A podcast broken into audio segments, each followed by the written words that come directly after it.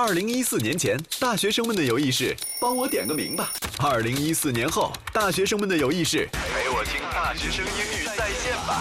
大学生英语在线，Question of the day，雅思托福 GRE，你想到的问题告诉他，你没想到的问题他告诉你。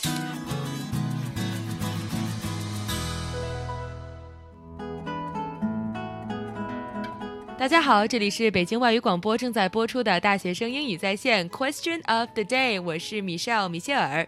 今天我们请到的嘉宾依然是叶言教育的傅建业老师。老师好，同学们好。今天我们的节目呢，还是给大家讲一篇文章的上半部分，然后下半部分呢留到下一期节目当中讲，还是像以前一样。大家如果想边看这篇文章边听我们的节目呢，可以到新浪微博搜索“大学生英语在线”，里面有我们附上的链接，可以找到这篇文章。大家听回放的时候，也欢迎来对照着文章听节目，这样的效果会比较好。微博当中也可以找到我们，我是米歇尔，米饭的米，一些的些，耳朵的耳。也可以找到我，我的名字叫傅建业，师傅的傅，建设的建，事业的业。那么我们今天的这篇文章叫做《Nineteenth Century Politics in the United States》，美国十九世纪的政治。政治听起来是不是不太有意思？嗯，政治在这个考试中虽然考的比较多，但好像听起来比较枯燥。不过这篇文章还不错。因为它讲的是党派之间的一些分歧和一些共识，读起来还是蛮有意思的啊！太好了，那我们就直接给大家上文章了哈。嗯，好。我们来看看文章的第一段：The development of the modern presidency in the United States began with Andrew Jackson, who swept to power in 1829 at the head of the Democratic Party and served until 1837. 这句话特别有意思，开篇呢就给我们交代了很多的背景，嗯，里边有很多的数据和细节。他说，美国的现代政治，哎，这是一个大背景，它呢是由一个人物的出现而作为标志的，叫做安德鲁·杰克逊。紧接着跟了一个定语从句，说这个人呢从1829年开始就开始执政这个民主共和党，并且一直持续到1837年为止。我们接着看。During his administration, he immeasurably enlarged the power of the presidency. 他干了什么呢？在他的任期当中，嗯，他呢扩大了总统的权力，扩大了他总统的权限，这也是这个时期政治的一大特色。同时呢，我们怎么就能够知道这句话重要呢？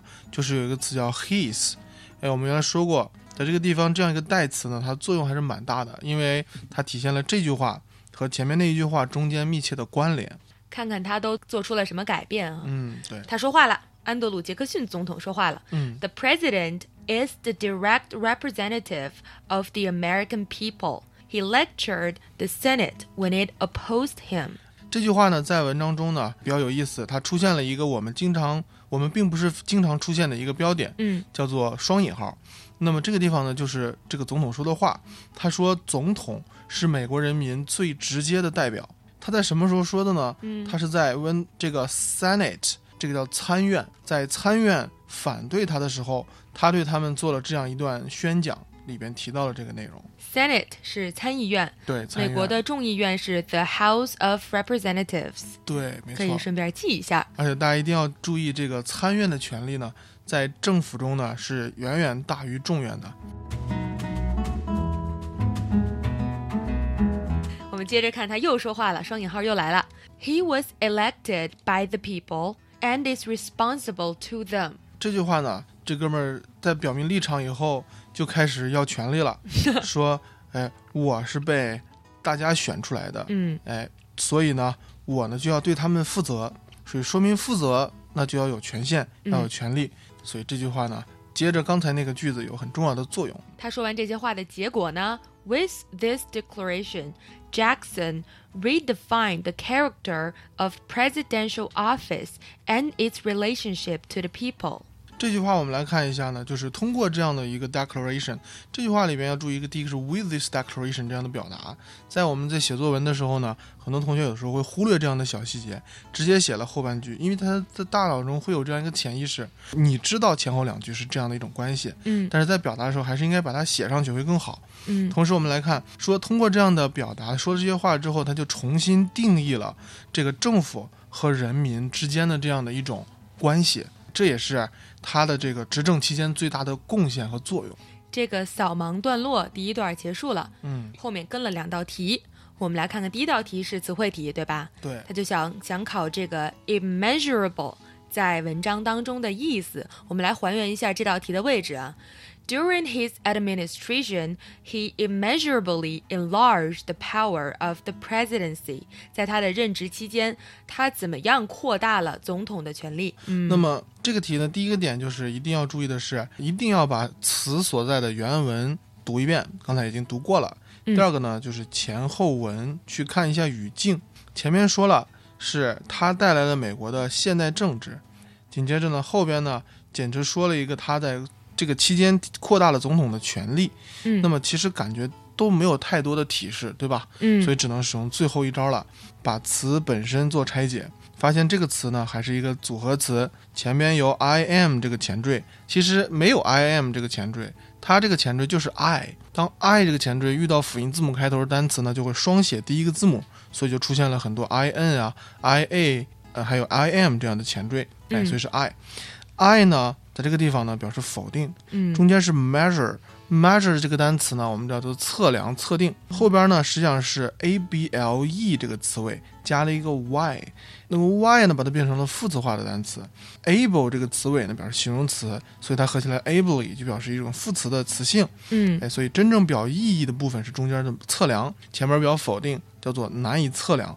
哎，难以测量呢，在这种语境中表达的感觉呢，表示说明扩大的幅度非常大。按照这种拆解单词的方法，我们可以分析出来啊。不过大家也可以顺便记一下，以后看到了就不用拆了。I M M E A S U R A B L Y immeasurably。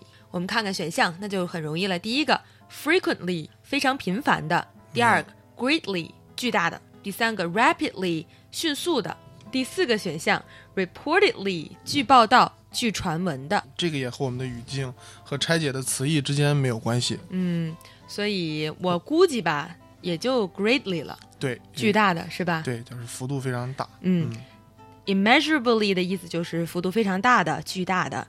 我们再看第二道题。According to this paragraph, the presidency of Andrew Jackson was especially significant for which of the following reasons? 根据这段文章，安德鲁·杰克逊总统的任期之所以会特别，是因为什么呢？这道题问的是一个因果关系，对吧？嗯那么我们来看哪里有提到他的任期很独特呢？哪里呢？开头，他说 The development of the modern presidency in the United States。他说了美国现代政治的开端。你看 modern presidency 这是一个界限，所以这是一个 significant。紧接着说他开始于哪里？Began with Andrew Jackson，安德鲁·杰克逊的任期才开始有的，所以这就是他的一个独特性。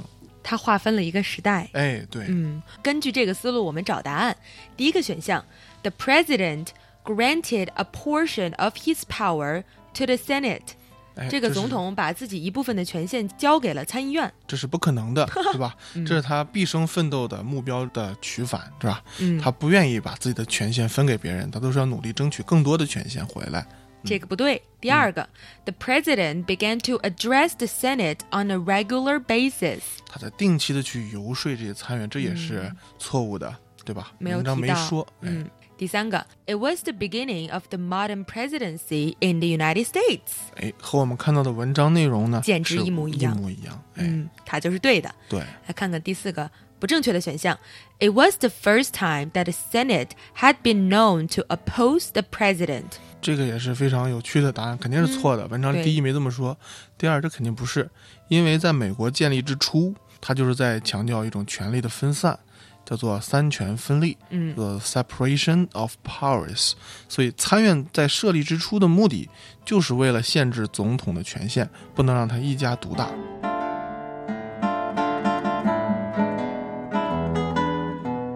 来，我们可以 move on to the second paragraph。我们来看看第二段。During Jackson's second term, his opponents had gradually come together to form the Whig Party。这又交代了一个刚才没提到的故事中的背景，在他的第二届任期里，你看第一届已经说过了，他扩大了总统权限，他一扩大怎么办？就会有与他较量和竞争的人出现了，就是他的那些对抗者和反对者们，就慢慢的组成了另外的一个党派，叫做辉格党。W H I G Whig 辉格党。Whigs and Democrats held different attitudes toward the changes brought about by the market, banks, and commerce. 哎，这个地方把这一段的基调呢确定了。刚才给了个背景，因为一直没有这个对象，嗯啊，咱们上次说过，文章里是由对象和性质组成的，所以一直在讲的都是 Andrew Jackson 和 Democratic Party 都没有提到 Weeks，所以说他要给出新对象。给完之后，就用这句话来确定了这段话的基调。嗯这段话要讲的是一个 difference between them，他们中间的一个区别。他们的这种分歧在哪里呢？主要是来自于市场、银行和经济方面的一些分歧。这个辉格党 Weeks 的发音跟假发很像，对不对？假发 W I G Wig。He's wearing a wig。他戴着一头假发。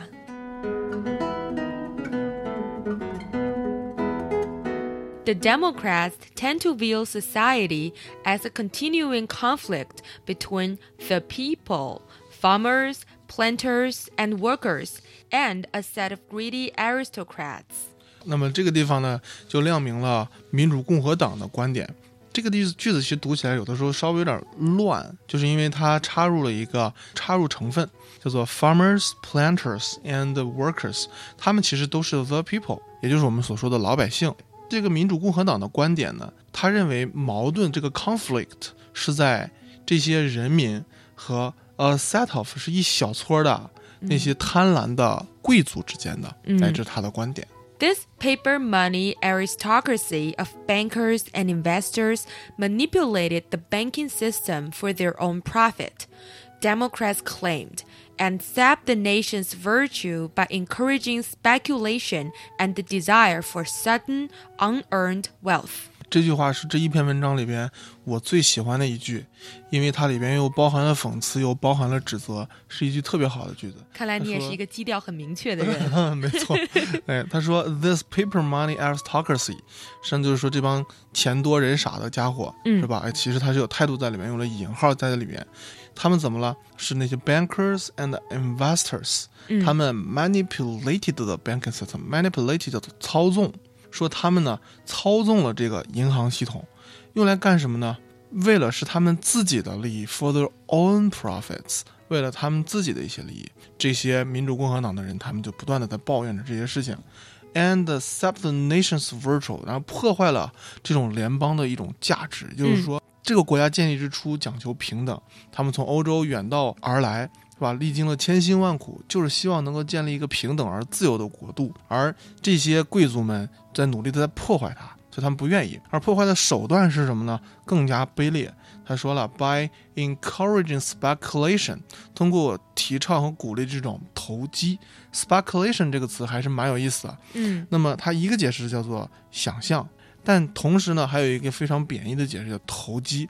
那么投机呢，就是利用一些政策啊或法律的空档去完成自己想完成一件事，所以其实它就是对前面的一种指责，并且呢，用了第二种方法叫做 and the desire for sudden unearned wealth，一些不义之财、暴发户，这也是美国历史上一个特别特殊的时期。民主共和党的观点还是非常非常鲜明的。The Democrats wanted the rewards of the market without sacrificing the features of a simple agrarian republic. They wanted the wealth that the market offered without the competitive, changing society, the complex dealing, the dominance of urban centers, and the loss of independence that came with it. 哎，这句话就亮明了民主共和党他们所想要的东西。嗯他们不喜欢通过复杂的手段来赚取非常高昂和不义之财， 那么他们希望就是能够得到一些 rewards of the market，他们希望从市场得到的一些回报是不需要这些满足一些乱七八糟要求的，而是呢希望能够通过一些简单的土地就能给他们带来的一些回报。同时呢，他们还希望能得到一些不需要特别复杂的竞争或社会的巨大变革或乱七八糟各种各样复杂的一些呃事情才能带来的钱，而是希望能够简简单单就能挣一份生活，大概就是这样一个基调，代表了老百姓的心声。对。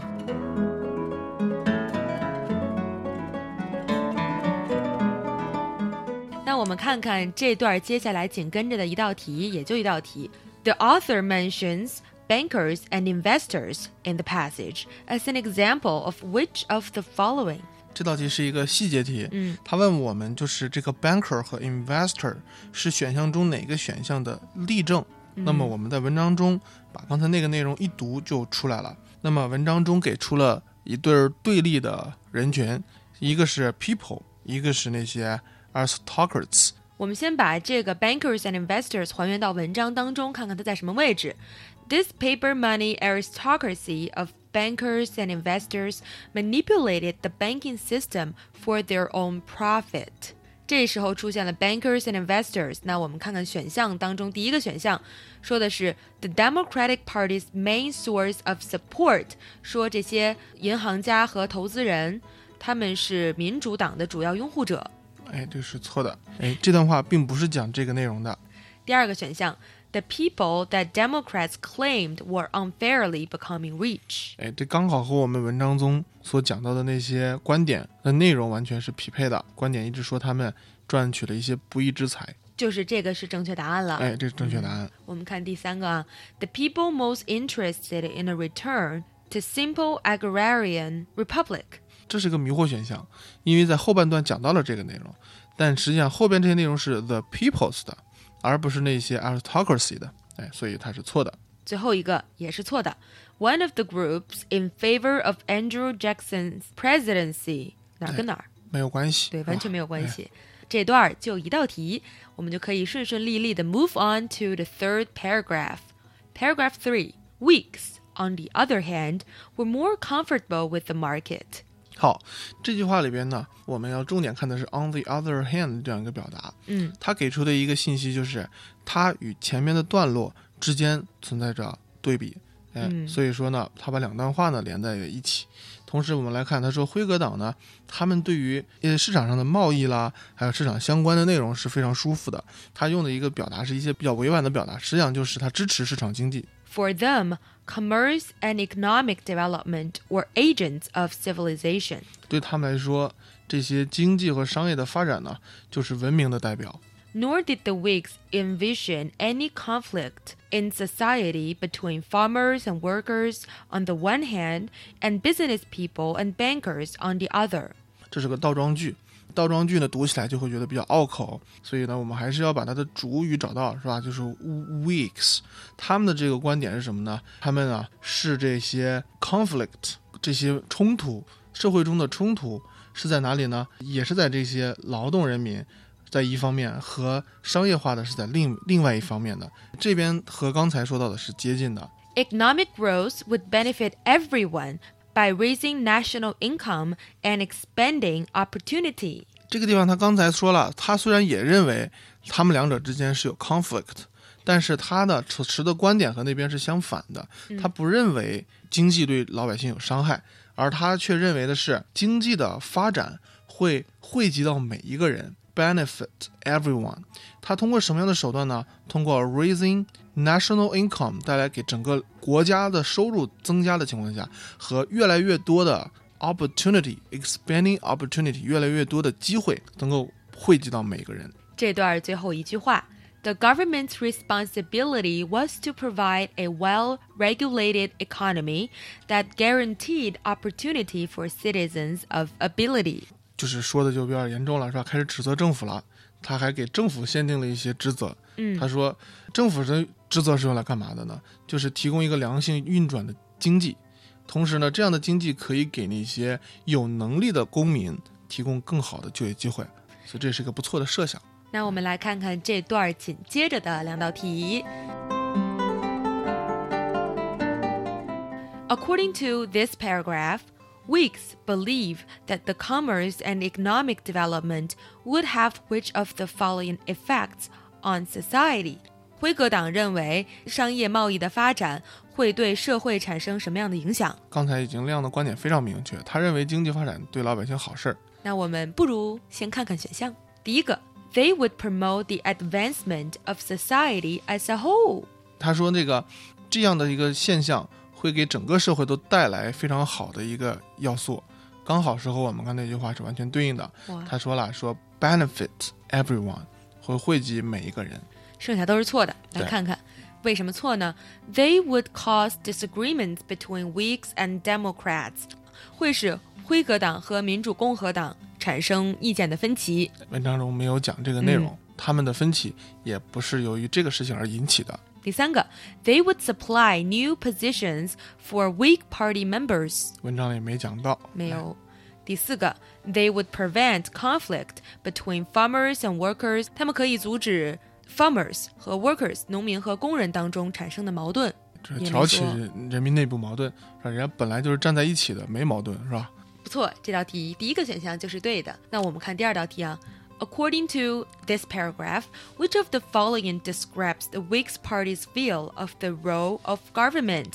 这段当中写到的辉格党认为政府应该扮演什么样的角色？咱们刚才读到的时候，其实也提到了，他对政府有一些要求，希望政府能够给出一些公平的机会，让更多有能力的人得到发展。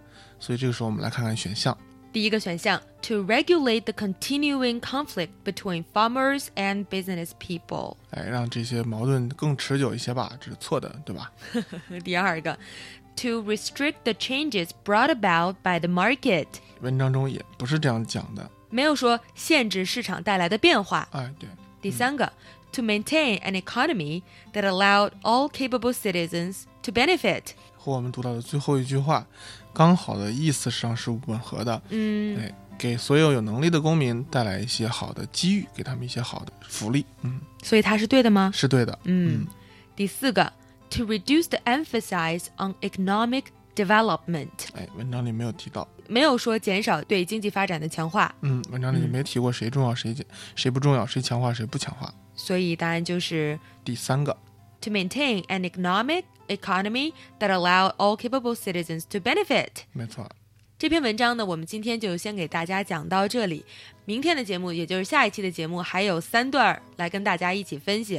所以呢，大家也可以到我们的大学生英语在线的微博上面，先找一下这篇文章，也可以自己看一下，看看是不是你的答案跟我们最后的正确答案是一样的。当然了，文章虽然没有完啊，不过今天还是有收获的。比如说，大家可能会记住假发是什么，是吧？wig，W I G，假发。哼希望大家记住更多的就是和考试相关的内容。嗯，那么我们现在来听听我们的听众朋友又在微信当中给我们提出了什么样的问题。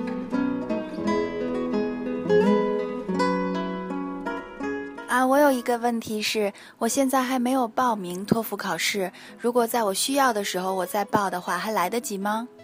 呃，是这样的，就是 ETS 的考位呢，它放出呢，呃，会在前一年的年底统一放出，但是呢，只是放出考试的日期，并不会把所有的考位全部放出，它是分批放出的，这是第一个。第二呢，陆续会有人退报，所以说呢，同学们可以不用着急。那么在考试开始的那一天提前一周以外的时间都是可以报到名的。第一呢，你可以自己多刷一刷，经常上那个网站去刷一下。如果你自己复习很忙，没有时间刷，那么可以找一些代报的机构帮你去代报一下就 OK 了，没有问题。考试都是能够报到名的。好啦，各位，我们今天的内容就是这些。大家如果有问题提给我们，或者有经验和我们分享，欢迎通过新浪微博和微信跟我们联系。节目微博是大学生英语在线，艾特我们、私信我们都可以。节目微信是 Question of the Day，没有空格，欢迎大家语音提问。如果你也有想了解的托福文章，想让我们帮助你一起理解这篇文章，你也可以在微信或者微博当中告诉我们。这样呢，我们可以用这一整期节目来解答你对这篇文章的困惑，或者给大家整体分析一下这篇文章。当然，如果你也有关于留学的问题，也可以提给傅老师。傅老师在微博当中有一个设置了一个话题，他可以回答大家相关的问题，叫什么？叫复复话留学，F U F U，话就是说话的话，留学。哦，就是复复是拼音，话留学是中文汉字。对，然后你在前面后边加上井号就可以收到了。我们也可以把你提出的相关问题在节目当中跟大家分享。微博当中也可以找到我们，我是米歇尔，米饭的米，一些的些，耳朵的耳。我是傅建业，师傅的傅，建设的建，事业的业。我们明天见。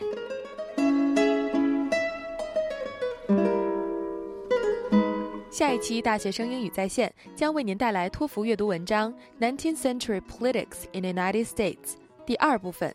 接下来是私房拷贝 Home Video，主持人何洁将为您带来喜剧《远距离爱情》第一部分：酒吧邂逅，坠入爱河。本期节目播放完毕，支持本电台，请在荔枝 FM 订阅收听。